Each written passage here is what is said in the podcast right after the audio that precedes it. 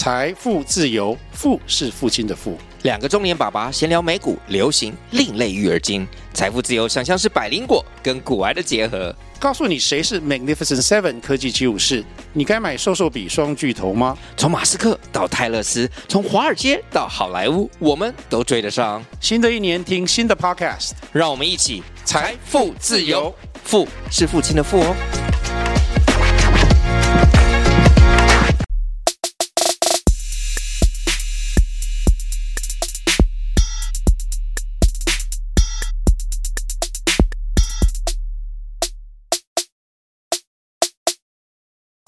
嗨，大家好，欢迎回到加密货币千万交易员的呢喃，我是主持人 Setos，在我旁边是千万交易员 Crypto。嗨，本集资讯由前股票操盘人、加密货币千万交易员以及研究员组成的妮娜猫投资团队提供。今天我们会谈论加密货币的投资热点、潜力币种。如果想听的主题，欢迎在下方留言告诉我们哦。好，那我们直接进入一分钟盘势单元。一分钟盘势就是基本上跟前三集节目分析的、哦，最大的下跌段已经过了嘛。啊、我们是那时候就认为可以逢低布局吧。我记得这样讲的时候，Sales 你还问我说：“哎，确定我们要讲的这么笃定吗？”不留点余地吗？之类的，对吧？对啊，我那时候也是很笃定的说，有吗？我们就这么笃定嘛？我们就是有分析了过去几次的重大利空事件嘛，那都比这一次 SEC 起诉必然大嘛。那基本面分析过了啊，币价走势也都相应的回撤过，所以我们那时候是确定主跌段已过啊。当然，因为你有问嘛，我就说哦，当然我们要再跟大家观众强调是说。不是说主跌段已过就代表不会跌啦，只是说那个下行的波段会收敛。我觉得在快速的下跌二三十趴的几率会偏低，除非有更重大的议题爆出来。对，所以大概就这样。所以前三集是这样讲的。那好险这么笃定完也没有被打脸。对，这个月很笃定的讲什么币安不会倒啊，很怕人家再来那个想说，哎，你看倒了吧？然后他倒了我没有完了，这样好不好？好好，所以反正 这一个月好险啊，都没什么大问题，所以已经没什么好分析的。那。现在呢，我们觉得短期跟中长期怎么操作呢？很简单，短期的部分现在其实六 A 就写在 PPA 报告有写嘛，就是说他觉得现在是个高档震荡，大家去打开线图应该也感受到就是个高档震荡了，好不好？那反正就在这个区间里面，六 A 就觉得说是可以逢高放空跟逢低操作的，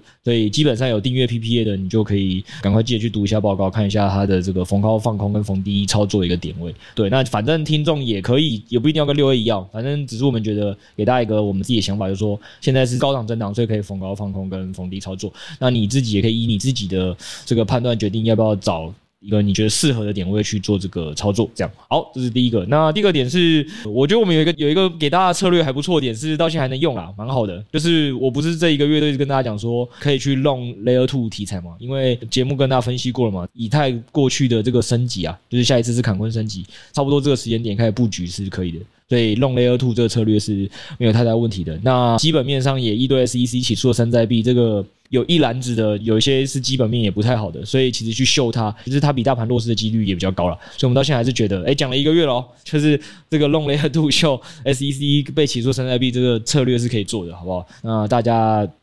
前三周如果没做的，那你现在还是可以自己回去听一下我们过去的 podcast，去决定说你要弄哪些 layer two 跟秀哪些这个被起诉的代币，反正还是可以用的，这是一个。那我只是想分享另外一个题外话啦，就是说之前 podcast 应该没有聊过，我只记得在 PPA 的选币报告，就是 Tony 有写过的一个事件型交易判断法。那六 A 跟社社群这次也靠这个赚了不少。那这个做法是什么？就是就是一个筹码面的观察，加上一个基本面操作。那这个筹码面观察是 Tony 之前就有去看韩国的前几大交易所，它上面的这个呃交易者呢会比较的激烈，他很容易会在这些交易所上把某些代币买到溢价。所以溢价就是说卖的比其他交易所还贵，但大家还是持续在买在成交。那这件事情就代表说，它在市场的交易情绪很热嘛，它可以反映交易情绪跟筹码面，大概是这样。那之前 Tony 就依依据这个去判断水可以做一个短线操作，那个写在选民报告，后来也有赚嘛。对，那因为这件事情 Aptos 也有类似案例了。那反正这就是筹码数据面一个判断，所以我觉得呃听众未来其实也可以去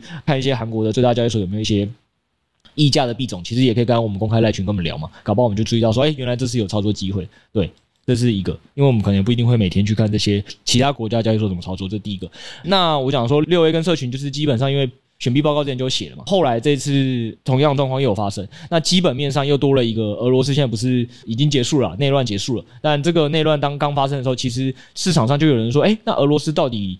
有没有需要一个去中心化的公链去把个人的用户资产做一个存储啊，或避险移转的概念嘛？可能会有人有这个需求，所以以基本面来讲，就是这个需求是成立的，那也是代表市场上情绪筹码有人在买单这个概念。所以我们那时候六 A 跟社群其实就去做多这个 Wave 这个公链，对，再加上这个逻辑，应该说这个筹码面跟基本面确立之后，其实还有一个重点是听众可以去思考，就是这件事情其实在去年俄乌战争白热化，二零二二年。俄乌战争白热化的时候，其实那个时候 Wave 这条公链的币价跟 TVL 就有个蛮明确飞升的历史啊，所以其实说从过去的历史事件也好，或者是以这一次的基本面跟筹码面判断，都可以去验证说，哦，其实这个是一个可以操作的事件型机会，所以我们就把这个概念分享给听众了，还是想让听众知道说，哦，这个社群最近做这个操作，其实像我们讲嘛，这个筹码面数据的判断要去看韩国交易所的张图是 Tony 写在选币报告里，但其实社群看到了六 A 看到，哎，有记住，他也用这个观念去判断有没有新的事件型交易的机会，那以及俄乌战争去年在开打白热化的时候，俄罗斯本土供应链的基本面论述就炒过一次，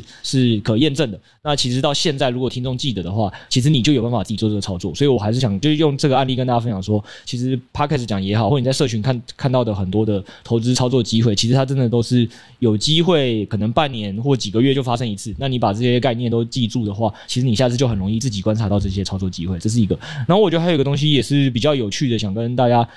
提的可能是大家没想过，就是施老师，你有没有想过一个议题？假设这种比较大的国际的区域战争啊，发生在周末的时候，你的台股部位你要怎么的避险？放就是没办法避啊啊，你就要躺平。对啊，那这个本来就无可预料。好好，那我现在跟你讲，这个你是身为一个横跨股跟币圈的男人，以后你可以避，好不好？就你可以去看一下币圈这个七乘二十四的市场的的六日有在交易嘛，对吧？你你深夜有在交易吧？你可以看一下说那时候有没有相关的这个币圈有跟这个国家相关的代币，可以先去让你做个避险，快速的做个研究。也要事件够大啦，啊，就肯定是事件够大你才想台股避险啊，不然你避干嘛避啊？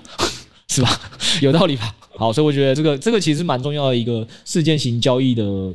概念跟可以避险的一个策略啊，我觉得就是听众呃免费听到就赚到，好不好？就跟大家做个分享。好，那我们今天来聊几个现在市场也正夯的议题吧，就是说又是一些感觉比特币最近特别多利好的一些讯息。那我们就来分析它是真利好还是假利好。应该说这个月的主题都还是环绕在传统金融进军比特币的一些叙事，所以像这一周我们可能关注就是比特币的一些消息。哦，那这一周比特币的主要几个利好，就帮大家整理一下，包含说，呃，贝莱德哦，富达可能都有传出要申请比特币 ETF 的这个消息。那就在他们还不确定会不会通过的时候，哦，有一档新的 ETF，比特币期货两倍的 ETF 已经通过了。哦，那它会成为美国首档的比特币杠杆类 ETF。所以这消息发布之后呢，比特币也是短线的直攻。三万一千五百点的这个关口，哦，后来当然就是回落啊。不过这也是提振市场信心嘛。诶，SEC 最近在找茬，结果没想到让这个期货的 ETF 居然又闯关了。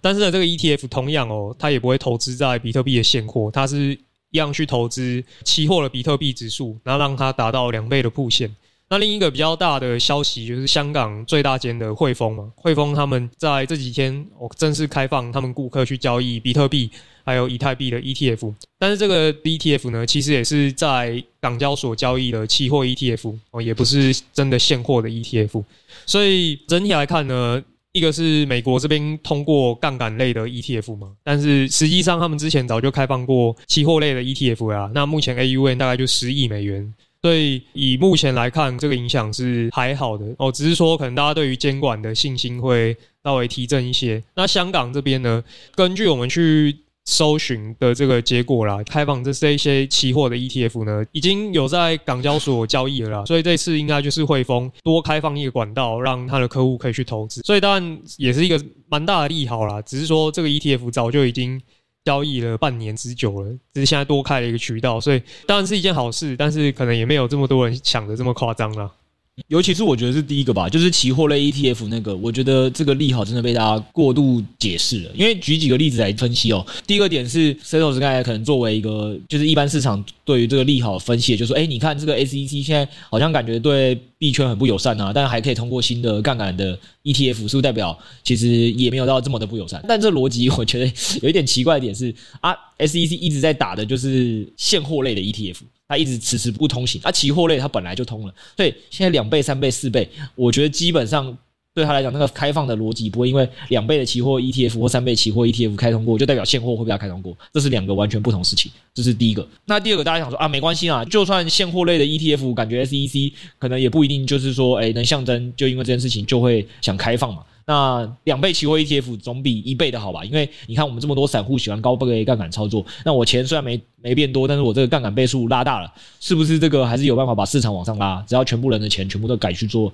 两倍 ETF 就好了。可是这也出现一个问题，什么问题？就是刚才 Sales 有已经有讲了嘛，其实就算是现在有在做期货类一倍 ETF 的金额就不大，才十亿美金。这十亿美金呢，就算全部一去做两倍，就再多十亿美金在这个市场，其实相对于整个比特币的交易量根本就没有多多，这是第一个。然后后来我们有去查一些比较有趣的数据，是事实上真的会有这么多的人想要做两倍或三倍杠杆的 ETF 吗？这个问题呢，Setos 就去查了两个数字嘛，一个是零零五零的零零五零，现在市场规模啦，大概是在三千亿台币左右，嗯，然后零零五零正二，大家可以猜一下是多少？大概是七十亿，好，七十亿，所以大概就是四十。多分之一的比例非常的低，那这是第一个。然后后来就是也去查了美国的嘛，对，那美国的这个部分你是看的是 Money DJ 的嘛？那 Money DJ 那边是查到今年的五月底，它的数字是多少？跟大家讲一下这两个比例差多少？第一个是标普五百的 ETF 嘛，SPY，那它 AUM 是三千九百亿美金，两倍做多的这一支 SSO，它的规模是三十五亿美金，所以大概百分之一嘛。对对，所以就可以看到大家知道说，其实两倍的 ETF 可能在市场上没有大家想象中这么的有吸引力了。而我觉得其实逻辑不难思考，散户喜欢做两倍、三倍、四倍，是散户。可能相对就是需要以小博大，啊大户其实买正常的 ETF 就够了，所以真正能影响市场也是大户主力嘛，所以这就是可可以从两倍 ETF 在美国跟台股市场的一些状况就会看出来。其实我觉得这个比特币两倍 ETF 利好真没大家想象那么大，而且还有一个问题是，我要提醒大家。比特币的两倍 ETF 是相对波动比较高的，所以其实我觉得危险性更大的情况下，其实应该更少会有大资金会想要做两倍 ETF，大概是这样。这是第一个。然后汇丰银行的这个，我们有去网络上查证，因为这个网络上这个攻防众说纷纭了，对吧？就是虽然这个港交所确实就像这老师讲的是，去年十二月就已经这个香港交易所可以交易了，但是这是第一个。然后其实你去看这个 ETF，它自己的官网上面也会写说，哦，现在你其实可以在非常多的香港的券商都可以交易它这档 ETF。对对，所以实际上某种程度来讲，就像 Setos 讲的一样，其实这不是第一次突然多了一个完全的新的投资管道，可以给所有香港的民众。香港民众当初其实你只要有在这个香港的券商，你有开户的，其实早就都可以交易这档 ETF 了。所以如果你想买这个加密货币的话，搞不好你已经先用这种方式去买，这是第一个了。但是我觉得它一定还是一个相对利好，原因是还是要跟大家分析嘛。我们举一个最简单大家可以听得懂的，你觉得？币安上新币是不是就是比一个第十大交易所上新币对某个币的这个造富效应是明显的？肯定的，对啊，那原因就这样嘛，就是跟大家讲一下，汇丰银行就是一间相对在香港比较大的老牌的银行嘛，一定它的客群比较多，一些有钱的什么你的爸爸妈妈、爷爷奶奶嘛。不是像我们这些比较积极愿意投资，早就在其他券商投资了。但是你的爸爸妈妈可能根本就没在那些券商开户啊，根本不知道有这个商品啊，或他不放心啊。所以我觉得汇丰银行的这个开放呢，整体而言，它还是是一个相对的小利多来，就是还是可能会有机会让一些你的爸爸妈妈，因为是汇丰银行关系，或相对比较以前根本不会再接触到其他券商的人，他可能会因为是汇丰银行关系，然后就是比较有机会来交易这档 ETF。我觉得有一个的好处是这个，对。但是实物上呢，比例是多少？我们是只能用数据的结果来看的啦，因为这个你分析不出来，就是每个用户的形态或这个汇丰银行的客户群跟别的券商交易所的客户群差在哪里。所以我觉得这个其实实际上呢，基本面算是利好，但是直接看到时候的交易数据，再做这个操作判断就就可以了，大概是这样。它的管理费蛮高的啦，快两趴，所以 正常应该不会拿来做长期持有的一个工具。所以还是希望现货类的，然后便宜一点的赶快出来，大家才可能会比较把它当做一个长期持有的工具来使用。好的，那没关系。这个第一个新闻可能对大家讲说，诶，没有那么利好，但你好像带来第二个更大的利好吧，对不对？华尔街巨头成立加密货币交易所。对，那这则消息就是包括富达、嘉信，哦，这个大家可能耳熟能详的。然后 Citadel 他们。合力推出了一个加密货币交易所 EDX Market。那这个 EDX Market 呢，大家可能就想说，是华尔街永利的 FTX 吗？实际上可能有一点落差啦。第一个呢，它只提供大家交易，它不会自己造势，也不会收用户资产。哦，这两点就是当初 FTS 可能踩雷踩的比较深的，被大家抨击的点。所以他这次就是把业务切干净了，我们只做交易，不会收你钱。那我们也不会自在里面做操作哦，这个比较像传统证券商在营运的模式啊。那第二点，主要它的面向的客户就是机构，不会有一些前端界面可以让你点点按钮就下单，然后他可能要去串 API 才能去交易。那第三点就是它的上架币种啊比较有限哦，它现在只只宣布会上了四种币：BTC、ETH，还有两种老币 BCH 跟 LTC。哦，那为什么？就是因为这些币可能比较不会有受监管的疑虑哦，因为他们被标为证券属性的这个几率是比较低的啦，所以他们现在上的币种都比较保守，所以不会有那种新币可能刚上两天他们就急着要上币这种情形。我比较不会，看起来他们是目标蛮明确的，就是他们要服务的就是机构客户、钱多的这些老客户，他们不想被监管找茬。哦，你刚刚第一个。讲说，哎，市场说会不会是华尔街成立的 FTS？然后下一句讲的说，哎，有点落差啦，有点落差，听起来是不好的。但我觉得你刚才练的每一点好像都是比 FTS 好的，只有没有前端界面那一点可能对用户不太方便，因为他们面对机构。可是面对机构，机构把钱带进来，最后还是让用户赚。所以我觉得听起来都是比 FTS 好的。对啊，对对对，哦，所以呃，这件事情当然对整个市场来说是利好嘛。但我们如果直接看这一周的。整个涨幅排行榜来讲的话，确实有一个币是最大的受惠币种，就是 BCH，它到目前为止应该涨了，应该是翻倍有了。对，那另外包含 BSV 啊、STX 这些，其实他们都是比特币的衍生币种啊，讲白了就是比特币旁边的小弟，都是这一周以来涨得特别凶的币种。所以看到说，诶，现在市场确实是有在炒作反监管这个议题，这些比较不容易被贴上证券标签的代币。在这一周都是涨得蛮凶的，所以这一则新闻来讲，我们可以关注说后续 EDX，因为它还没真的开始 run 嘛，那真的 run 之后，我们是不是能看到它到底里面的资金交易量有多少？哦，然后机构进来的有谁？或许会是一个新涌入的资金，哦，提供机构们除了 GBTC 以外，另外一个投资的标的。因为刚刚我已经在上一个议题里，好像把很多利好讲的，好像哎，真的觉得没那么利好，好像让他觉得哎很没希望。我这次先从我也认同这件事情的利好部分讲起好了。我觉得有一个重点是这样子啊，就是因为这个 EDS 交易所，它的执行长之前在采访的时候也自己有讲了，就是说他们不会去提供太多的币种，那他们其实在上币种这件事情是绝对比较慢的，因为。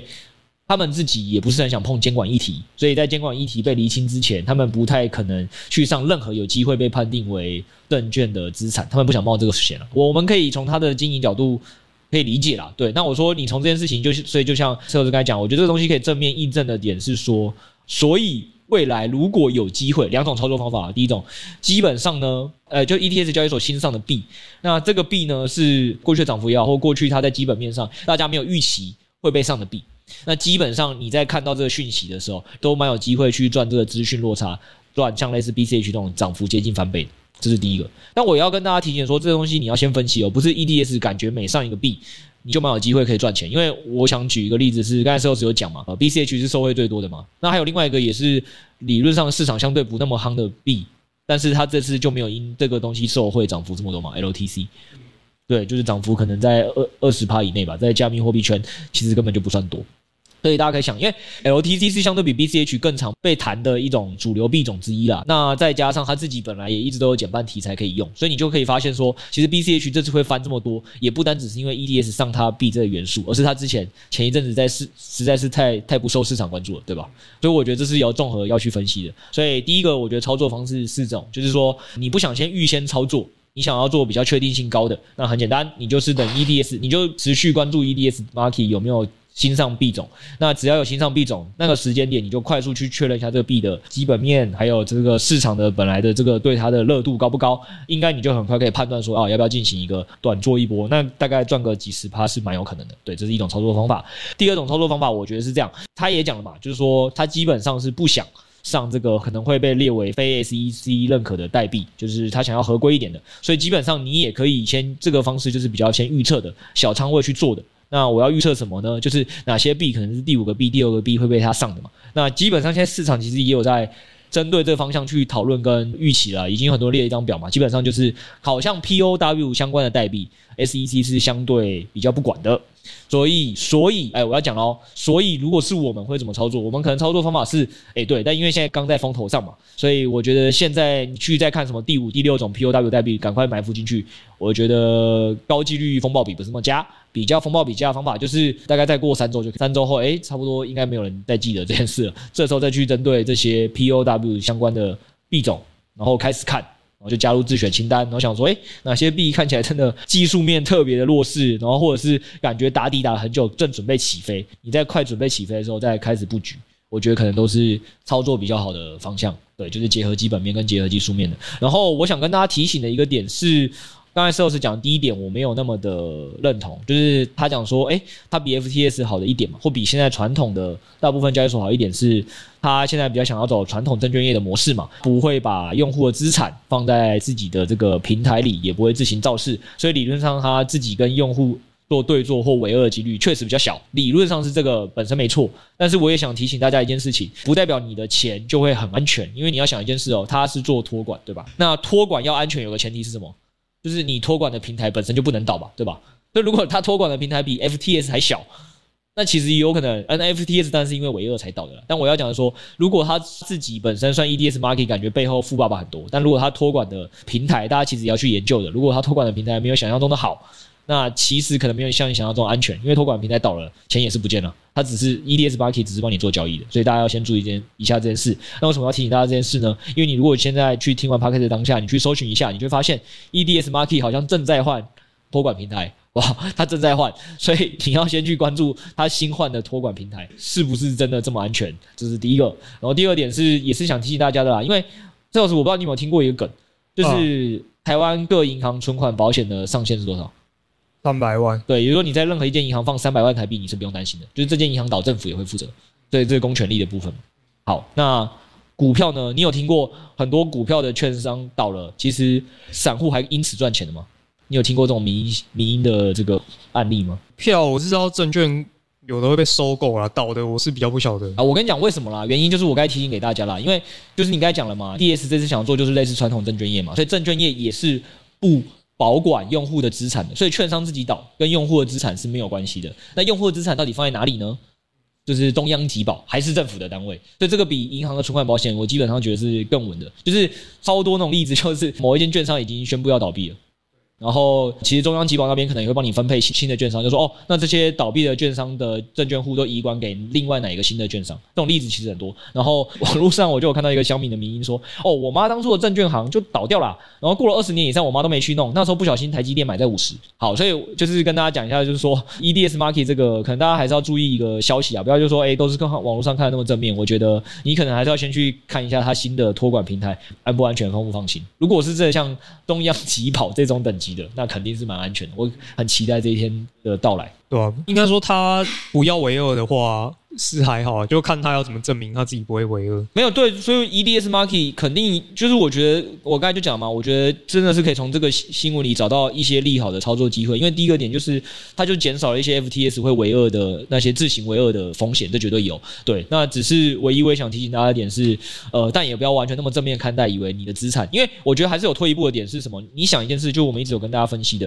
现在呢，圈外的大型的机构资金是不可能涌入的，为什么？因为他就怕再出现一个大型交易所，我还没先赚到用户的手续费的钱，或者是我自己资产的钱的一些资产增值，我还没赚到，我放钱的地方就先直接爆了，他不就担心这个吗？所以我觉得这个问题，EDS Market 除非找到的托管的机构真的大到让大部分的市场机构都放心，不然市场机构也不会放大钱进来的啦。也就是说，圈外的增量资金，我个人认为跟托管机构是谁是会影响它的进入速度。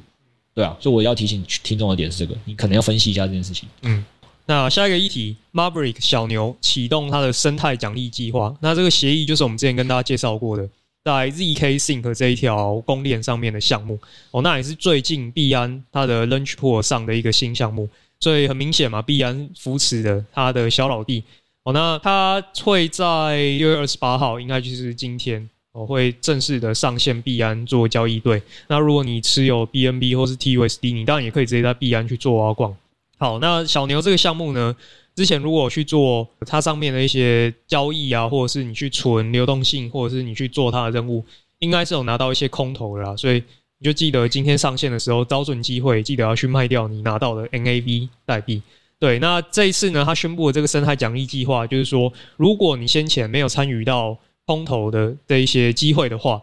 你还是可以在它上线之后获得它的 NAV 代币。那具体来说，其实就是要求你去上面提供流动性，我可能存你的以太币跟 U 的这个 LP，就是你要上去挖矿，那它才会给你这 NAV 代币。所以，呃，如果你想撸 ZK Sync 的话，那其实你可以把你的一部分资金放到小牛上面，然后一方面你去就是挖它的这 NAV 代币嘛，一方面，因为之前我们参考 Arbitrum 它的空投条件，有一个呢，它就是会看你存入这一条链的资金有多少嘛，所以你可能就可以顺便上去挖矿，那一边赚 NAV 代币，你一边也是在做 ZK Sync 的空投。哦，但是呢，这个有一些小雷，可能要注意一下，因为有人是操作不慎，他就把几千块美金给扔了。哦，因为它上面这个界面有点不太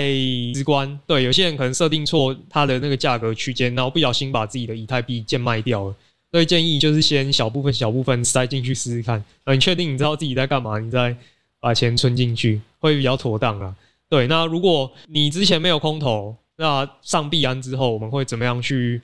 关注这个币种跟做它的操作呢？讲这个之前，我想先先帮更小白听众先科普一件事啊。可能大家会突然好奇说：“诶、阿 Setos 为什么突然要讲小牛？”其实小牛是蛮重要的啊，因为第一个点是它其实背后是真的有一些蛮有影响力的机构投资的，就是币安、Binance 嘛，Coinbase。对，所以就基本上它背后投资的创投真的都是蛮顶的，所以这是第一个。那第二点是，它也是我们一直跟大家讲的哦，就是。以太坊未来这个重要 Layer Two 的公链里的其其中一个项面的重要项目之一，对，就是基于以上这几点哦，就是帮一些可能不是那么熟这个加密货币生态的人介绍一下，就是在公链上，它现在是在最顶级，应该说市场现在最看好、资金关注度最高的公链上的头部生态之一。然后以那个背后的富爸爸等级呢，也绝对都是一些蛮厉害的富爸爸在投资的，大概是这样，所以。关注是必须的，这是第一个。那再来下一个议题就是 Setos 刚有问嘛？那其实我有看到赖群有蛮多人在问啊，就说，诶那小牛今天上币安团队预计怎么操作？那跟大家讲一下，我们在一百三十七集，因为今天节目时长关系，我就没办法再讲那么细。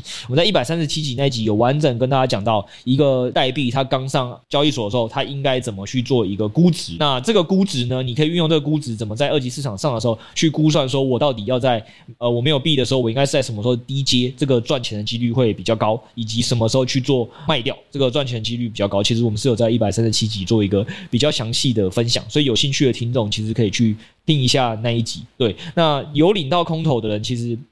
我们也是有在那一集去跟大家讲说，我们自己如果有领到空投，其实我们观察怎么卖会坏的卖的比较漂亮，所以我觉得听众如果忘了哦，这个事情应该也是这未来一两年还是会持续发生啊，就是一定会有很多好的一级项目你去参加过，或有些很好的一级项目，就是它终因为终于表现越来越好，都来上了二级的这些大的交易所。那这个东西的呃操作机会跟方式是一定会不断的发生的，所以已经忘记怎么去操作跟判断的群友，其实可以再回去听一下我们一百三十七集做个分享。我觉得大概就是这样。然后还有一个点是，为什么我觉得小牛的我相对不会花这么多时间做估值或换算，有一个原因是这样的，因为你要估值有个前提嘛，发代币的量